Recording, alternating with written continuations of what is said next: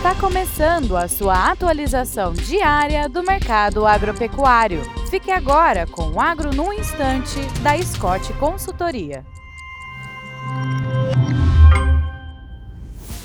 Olá, estamos aqui para mais um Agro no Instante. Meu nome é Alcides Torres, eu sou engenheiro agrônomo e analista de mercado da Scott Consultoria e o nosso papo hoje é com o mercado de carne de suíno. Eh, no levantamento feito pela Scott Consultoria, nós apuramos que o preço do suíno vivo subiu em São Paulo e subiu 3,7% até meados de setembro. A exportação está firme e a produção está ajustada à demanda, ou seja, não foi só a arroba do boi que subiu, subiu a arroba do boi subiu quilo do frango e subiu também a arroba de suíno. Até a segunda semana de setembro, 7.780 quilos de carne suína in natura foram exportadas por dia, um desempenho, notem bem, 73% maior quando comparado a setembro do ano passado. Apesar desse maior volume, o preço pago pela tonelada da carne caiu 5,2%. A mesma, a mesma coisa aconteceu com a carne bovina. A exportação vai indo muito bem, obrigado, mas a cotação da tonelada de carne